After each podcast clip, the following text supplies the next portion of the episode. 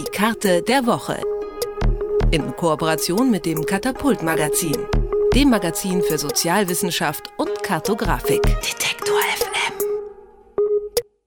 In der Welt kriselt es und die globalen Machtverhältnisse spitzen sich immer weiter zu.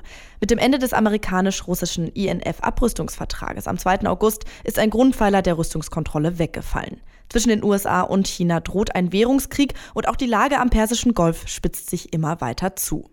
In diesen Zeiten wird die Frage nach einer europäischen Armee wieder brandheiß diskutiert. Von vielen Seiten wird auch eine entschlossenere Außenpolitik Deutschlands gefordert. Aber wie sieht eine gute Balance zwischen Sicherheitsinteressen und Moral aus? Darüber spreche ich mit Sebastian Haupt. Er schreibt für das Katapult-Magazin und hat sich in der heutigen Karte der Woche unter anderem damit beschäftigt, wie eine neue Rolle Deutschlands in der Außenpolitik aussehen könnte. Hallo Sebastian. Hallo Amli. Deine Karte der Woche, die zeigt die aktuellen Konflikte, Friedensmissionen und Interventionen im 21. Jahrhundert. Das ist jetzt auf den ersten Blick sehr detailliert und voller Informationen. Wo liegt deiner Meinung nach der Schwerpunkt oder wo sollte man genau hinsehen? Ich glaube, dass ähm, Allerwichtigste, wenn man sich eine solche Karte anschaut und betrachtet, wo in der Welt gibt es Konflikte, wo gibt es welches Gefahrenpotenzial, da eben nicht den Fehler zu machen, zu sagen, dafür gibt es immer eine Lösung, das könnte zum Beispiel mehr militärische Einsätze sein, sondern dann eigentlich zu schauen, was sind tatsächlich die lokalen Ursachen, die regionalen Ursachen. Ähm, das heißt, eine solche Karte gibt natürlich erste Hinweise über ähm, Häufungen, zum Beispiel von Todesfällen, von Konflikten und so weiter und so fort. Ähm, aber da eben nicht zu denken, dafür gäbe es dann eine Lösung. Und insofern ähm, sehen wir unter anderem auf dieser Karte natürlich einen Schwerpunkt in Asien und Afrika beispielsweise für laufende UN-Missionen, die dazu dienen, ähm, ja besonders konfliktive Regionen also zu stabilisieren aber wir sehen eben auch ähm, eine ganze Menge Regionen, die vielleicht nicht so im öffentlichen Fokus sind, beispielsweise in Mexiko oder in den Philippinen, wo aktuell ähm, die Regierung gegen Drogenkartelle vorgeht, beziehungsweise ein richtiger Drogenkrieg ähm, im Prinzip herrscht. Also da im Prinzip dann trotzdem differenziert zu schauen, das ist, glaube ich, wichtig. Ich würde gerne ein bisschen über Europa reden. Aktuell wird Europa noch von der NATO verteidigt, aber die Idee einer europäischen Armee wird zurzeit auch wieder intensiv diskutiert. Wie steht es denn um die NATO? Oder gibt es einen anderen Grund dafür, dass diese Forderung nach einer europäischen Armee wieder lauter wird? Ja, ich glaube, spätestens mit Donald Trump als US-Präsident ist klar geworden, dass die NATO ein sehr, sehr voraussetzungsvolles Bündnis ist und äh, in dem sich ja, neue Mächte im Prinzip, Regionalmächte oder auch kommende Globalmächte, wie beispielsweise China, positionieren, ähm, rückt der Blick der USA eher weg von Europa und natürlich auch in andere Regionen. Ähm, Trump hat mehrfach angekündigt, die Zahl der Truppen beispielsweise in Europa reduzieren zu wollen, womit dann die Frage natürlich gerechtfertigterweise gestellt wird, ist Europa im Notfall allein verteidigungsfähig, was nicht bedeutet, dass sofort ein Angriff kommen könnte ähm, sondern natürlich entscheidet auch Drohpotenzial ähm, genau über die eigene Rolle. Das ist der eine Punkt. Auf der anderen Seite gibt es ein gewachsenes Interesse, natürlich auch ja, eigene Sicherheitsleistungen zur Verfügung zu stellen. Und wir haben beispielsweise mit Frankreich ähm, einen europäischen Staat, der in zahlreichen ähm, Orten der Welt, in zahlreichen Ländern sehr, sehr aktiv und engagiert ist, auch militärisch. Und insofern generell ein anderes ähm, Verständnis davon hat und gerade Frankreich ist es auch, die momentan die Idee einer europäischen Armee ähm, vorantreiben. Eine Umfrage hat ergeben, dass 56 Prozent der Deutschen glauben, dass Europa in seiner Verteidigung nicht die Hilfe der USA benötigt. Und Studien stellen allerdings fest, dass die europäische Militärausrüstung nicht modern und nicht vernetzt genug ist. Wie wahrscheinlich ist es denn vor diesem Hintergrund überhaupt, dass sich eine europäische Armee bilden kann? Die Europäische Armee ist keine, kein Projekt, was innerhalb der nächsten Jahre äh, entstehen könnte und ist mit Sicherheit eine Frage, die auch öffentlich verhandelt werden muss. Momentan ist es, wie gesagt, vor allem Frankreich, die das ähm, voranbringen. Mit dem Brexit fällt der größte Gegner, nämlich Großbritannien, eigentlich hier weg.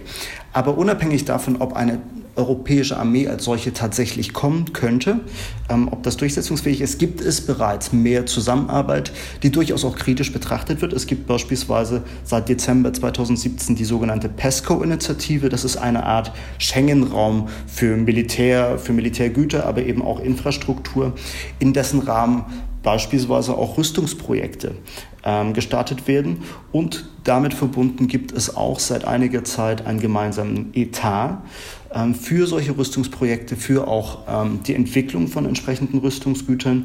Und hier, wie gesagt, macht sich eben auch Kritik fest, weil beispielsweise äh, im Vergleich mit Deutschland ähm, das Parlament über bestimmte Ausgaben entscheidet, die eine bestimmte Schwelle überschreiten. Das ist auf europäischer Seite nicht der Fall.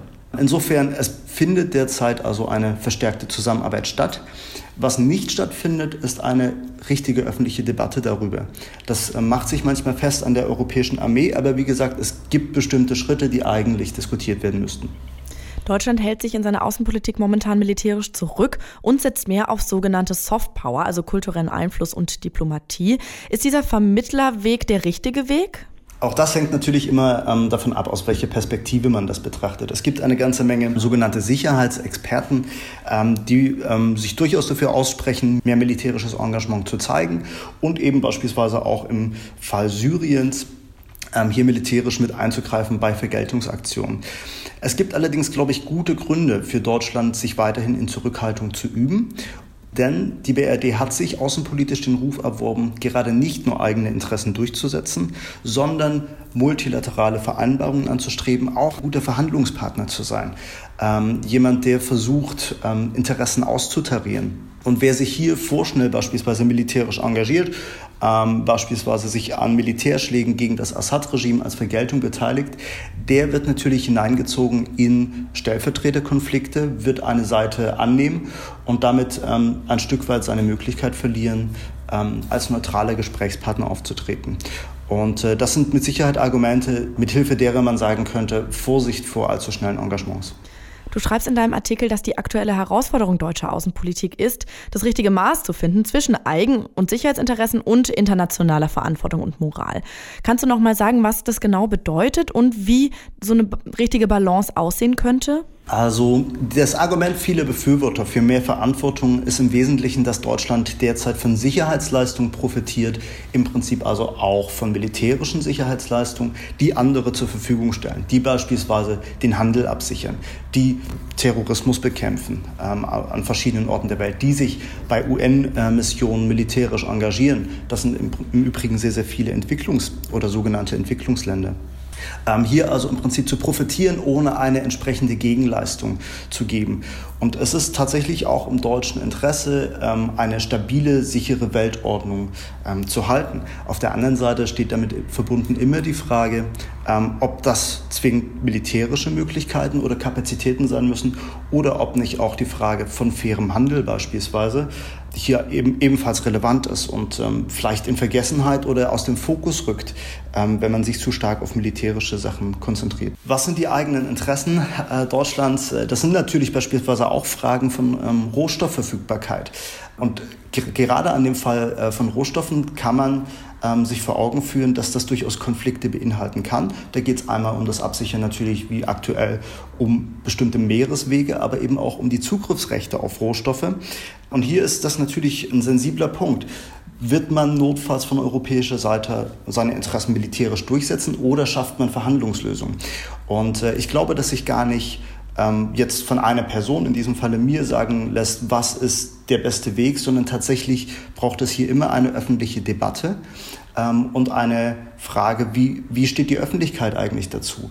Äh, welche Form der Außenpolitik möchten die Deutschen haben? Und diese Debatte findet im Prinzip kaum statt. Die wenigsten dürften wissen, wo die Bundeswehr aktuell vertreten ist. Noch weniger dürften wissen, ähm, wie die ähm, gegenwärtigen Leistungen bzw. die Resultate solcher äh, Militäransätze tatsächlich aussehen. Und das ist systematisch unterbeleuchtet und das sollte mitdiskutiert werden, um zu einer Position zu finden. Die Weltpolitik wird zunehmend komplexer und dadurch die Forderung nach einer Umstrukturierung der Außenpolitik Europas und Deutschlands immer lauter. Wie das genau aussehen könnte, darüber habe ich mit Sebastian Haupt vom Katapult-Magazin gesprochen bei Die Karte der Woche. Vielen Dank für das Gespräch. Ich danke auch. Die Karte der Woche. In Kooperation mit dem Katapult-Magazin, dem Magazin für Sozialwissenschaft und Kartografik.